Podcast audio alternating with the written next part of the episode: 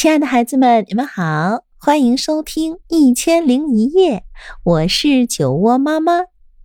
在喜马拉雅，你可以来搜索“酒窝之音”，关注我，那里酒窝妈妈带着很多的故事等着你呢。那今天我将为你带来报纸猫。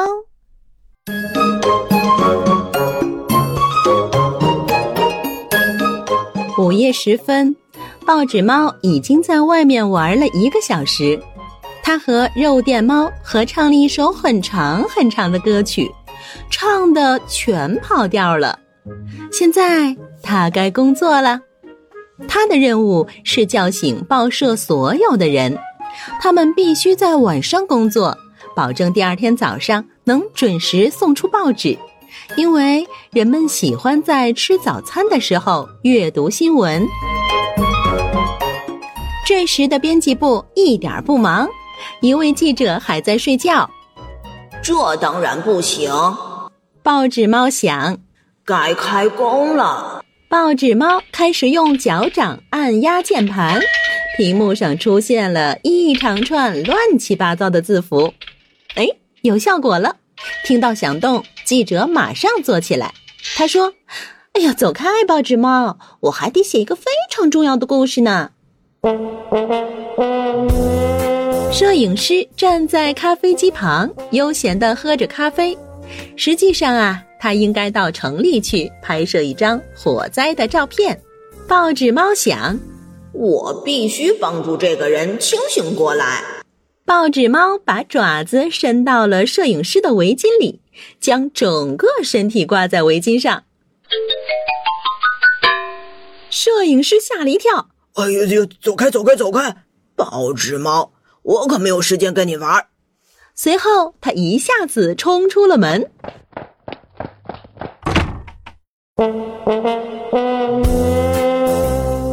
这时，报纸猫又走向了排版工。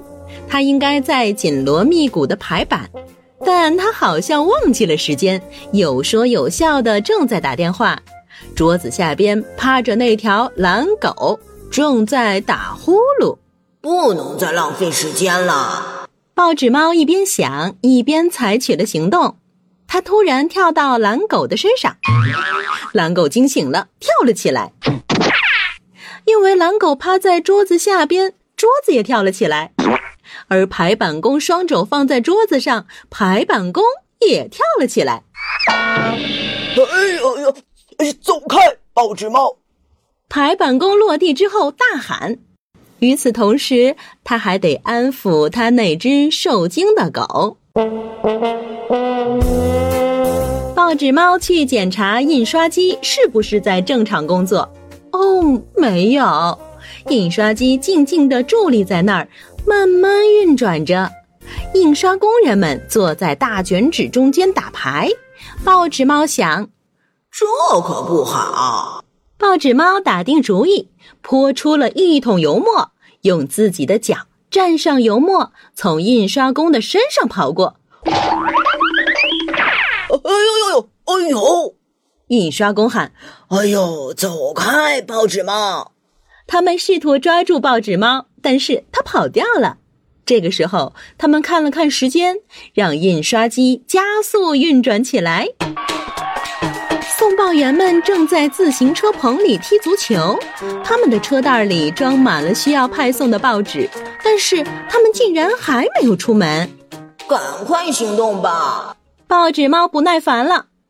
天都快亮了，他跑向自行车，用他的指甲划车胎。